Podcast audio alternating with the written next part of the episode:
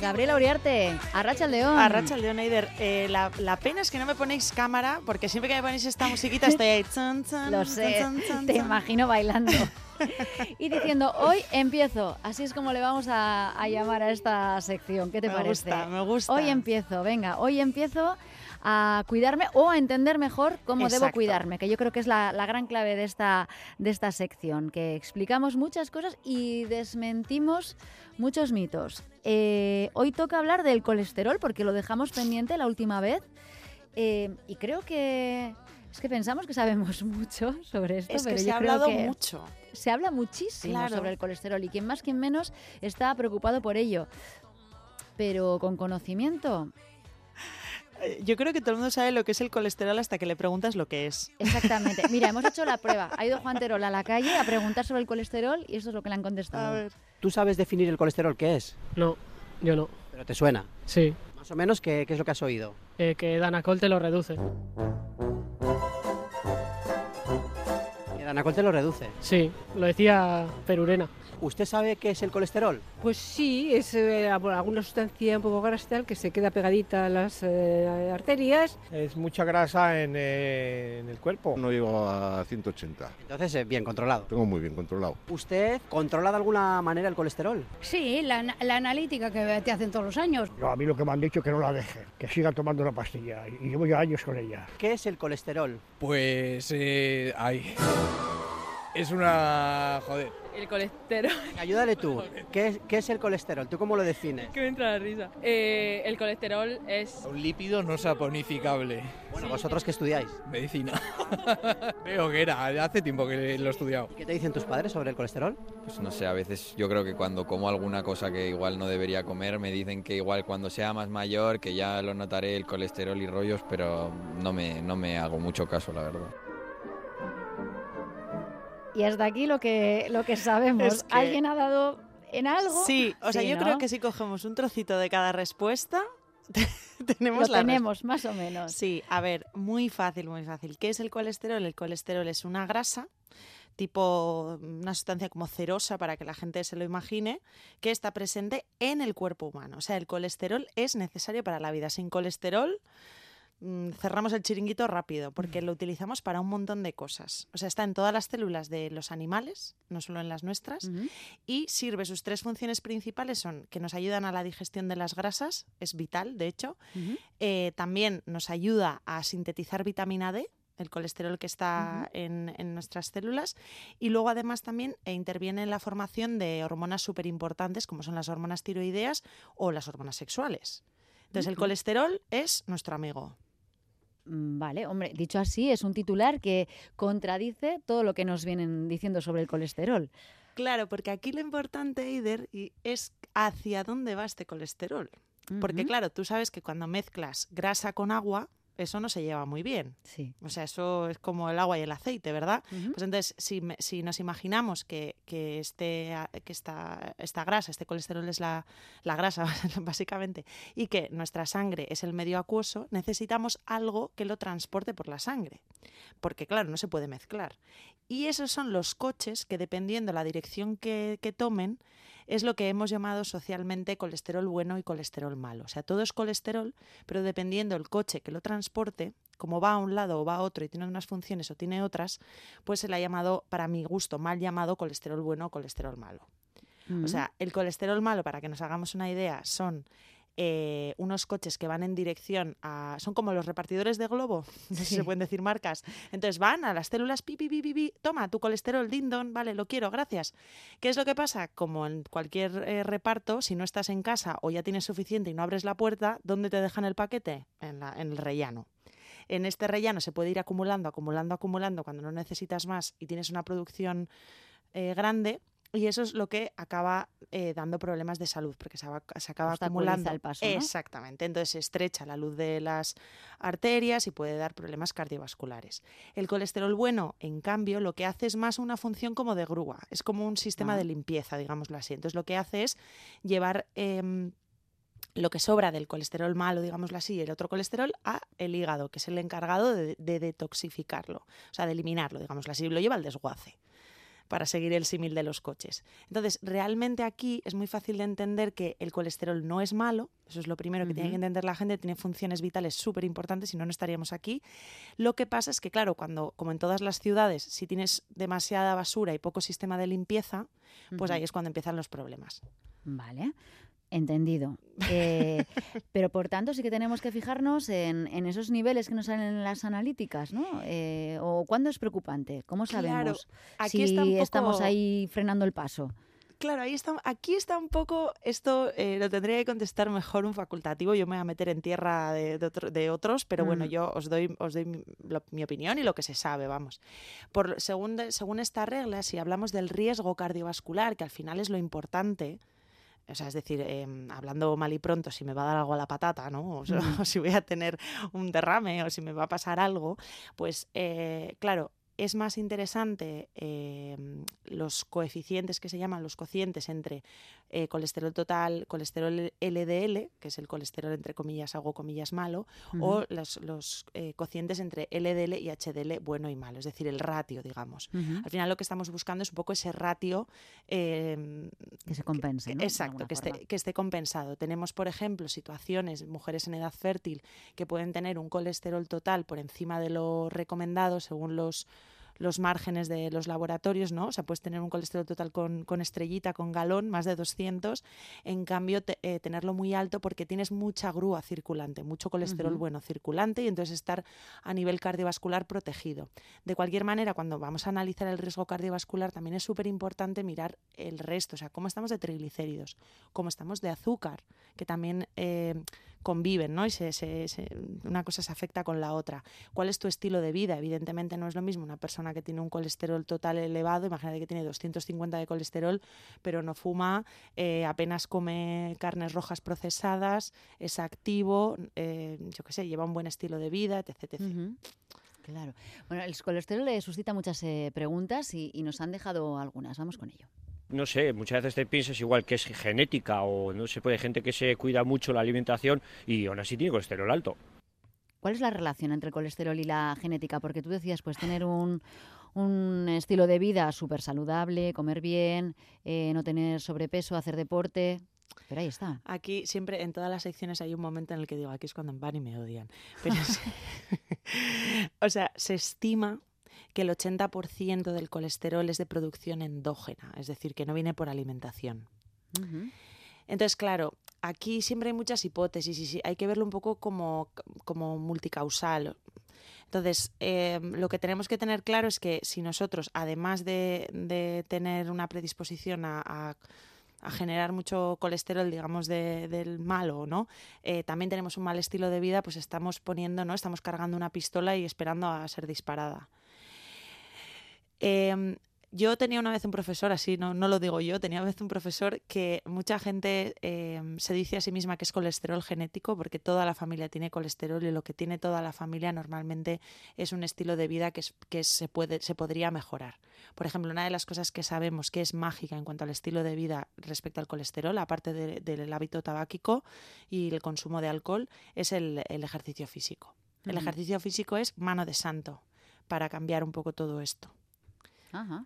O sea Eh, que hacer deporte eh, directamente reduce Sí, es, es una el de las- tráfico pesado. Sí, o sea, muchas veces yo suelo decir en consulta más sardinas y menos estatinas, muchas veces, ¿no? Más, más ejercicio físico que las estatinas, claro que son súper importantes y que salvan vidas y eso está claro, ¿no? Pero, jo, ya, mm, probablemente no sea tantas, tantos, mo- o sea, en tantos casos sea genético como nos gustaría pensarlo, la verdad. Así que Eso es así. Vale, va- vale, pues el, el tema de la genética que se argumenta en muchísimas ocasiones. Sí, es un poco como carta blanca. mm, Vale, un poquito con pinzas. A veces Primero sí. habrá que revisar qué, qué tipo de vida llevamos, ¿no? Qué Sí. alimentación. Eh, en cuanto a la alimentación, claro, ahí entramos de, de lleno en, en uno de los eh, factores importantes, ¿no? De, Mm. del aumento del, del colesterol, del malo, del bueno. ¿El bueno puede aumentar todo lo que, lo que quiera o cómo va esto? Sí, Sí, el bueno el- no hay problema. El bueno, por ejemplo, puede aumentar, como te decía, con el ejercicio físico. Mm. Eso está fenomenal. A ver, ¿qué es lo que pasa? Eh, la moda noventera, más bien, o finales de los 80s, 90s y principios de los 2000, se llevaba eh, o sea, para- si tienes el colesterol elevado, tienes que hacer una dieta baja en grasas. ¿No? Si tienes mucha, mucha grasa en la sangre, pues tienes que comer poca grasa. Se ha visto que esto, lejos de ser un buen consejo, es un consejo pésimo. ¿Por qué? Porque cuando miramos a la alimentación y decimos, venga, tengo que llevar una alimentación baja en grasas, ¿qué es lo que empezamos a consumir? Empezamos a consumir eh, productos desnatados, productos 00. Bueno, ahora se ven menos porque no se ha demonizado ya tanto la grasa, ahora ya no se lleva tanto a los carbohidratos, pero en los 90 sí.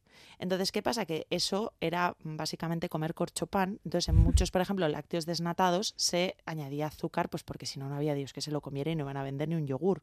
O, ¿no? Mm. Entonces, al final, por ejemplo, hemos visto que no es tan importante eh, en estos casos de dislipemias, que englobaría todas estas analíticas en los que los, las grasas de la sangre te salen alteradas, eh, no es tan importante bajar la grasa de la dieta, sino como elegir el tipo de dieta que nos va a ayudar. Entonces, aquí lo que nos interesa muchísimo es, eh, son grasas insaturadas. ¿Vale? Entonces, estas grasas insaturadas no son específicas ni del reino vegetal ni del reino animal, porque muchas veces también eh, se ha dicho eh, erróneamente que, por ejemplo, eh, no, sí, eh, por ejemplo, todo lo vegetal como que está bien, las grasas vegetales bien y las grasas animales mal para el colesterol.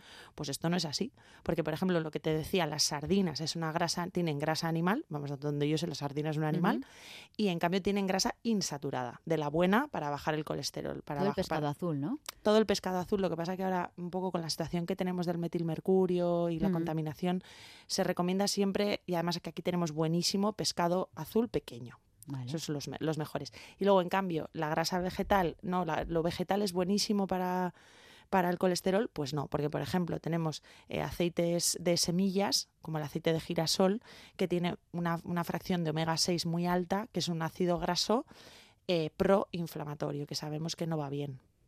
Entonces, lo que nos interesa sobre todo, eh, si- consejos de dieta buenos, es como siempre una base mediterránea, digamos, como hemos hablado en otros episodios, que esté muy, muy presente las frutas, las verduras, las legumbres, y sobre todo las legumbres digo porque contienen mucha fibra, y la fibra hace de esponja para bloquear la absorción de colesterol.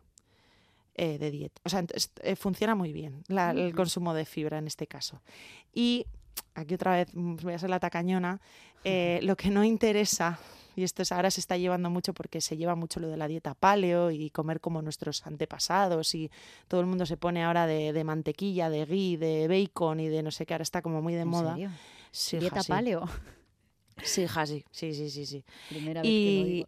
pues está súper de moda. Y lo, y lo cierto es que no, o sea, por mucho que lo digan, lo que sabemos que realmente es bueno es eh, hacer un, un consumo de, de carnes grasas lo más bajo posible, si se hace que sea de buena calidad, como decimos siempre, pero sobre todo basarnos en alimen- alimentos de origen vegetal, no, no aceites, y, y pescado azul, frutos secos y semillas. Nos preguntan, ¿la lubina, pescado blanco o azul? Eh, la lubina... La, lubina es más blanco, sí. Sí, hay pescados que son semigrasos, ¿eh? Por ejemplo, algunos, bueno, creo que la gente se ponga de besugo tibia, pero yo que sé, igual hay algún afortunado o afortunada que depende del momento, eh, tiene un poquito más o menos de grasa. Pero el pescado en general es súper buena opción. Ujú.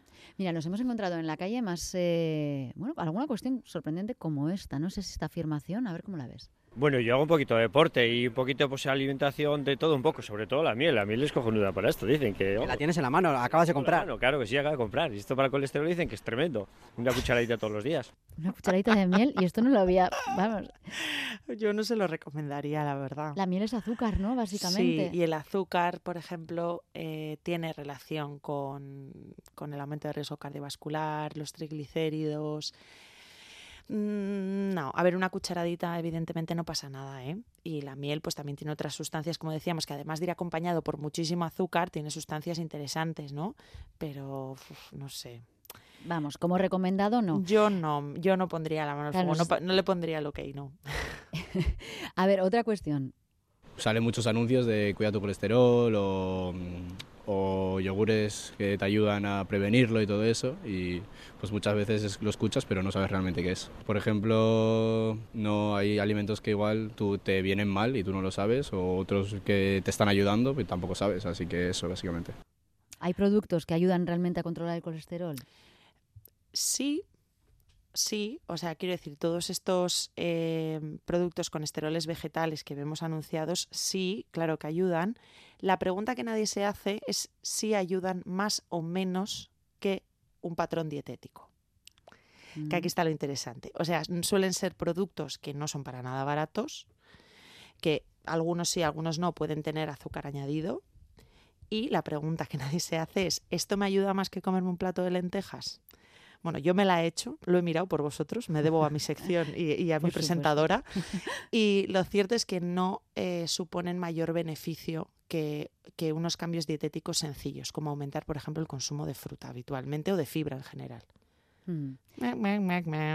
Pues, oye, no, un ahorro, porque eh, estamos eh, comprando un montón de productos que se publicitan como... Funciona, mm, funciona, eso sí, pero lo que te digo, Pero eh, yo me gastaría el dinero en otra cosa. En la alimentación que conocemos, eso es. Oye, yo últimamente desayuno sardinas, te voy a decir, ¿eh? Eh, soy súper fan, no, no había Aparte de conocido a nadie, huevos. Sí, sí, sí. Y además he descubierto sardinas de diferentes variedades y formas de Me prepararlas. encanta. Y desayuno sardinas con aguacate Pues o... te diré que será de las cosas, o sea, de los alimentos, para mí, mm, del reina, ya sabes que soy muy fan de, los, de las legumbres y sus beneficios, pero el pescado azul pequeño me parece que no lo incluimos lo suficiente. A ver, también tiene un precio que, en fin, depende, ¿no? Pero jo, es un- una maravilla, no solo por fuente de proteína, las grasas buenas y luego te sacia, te da energía.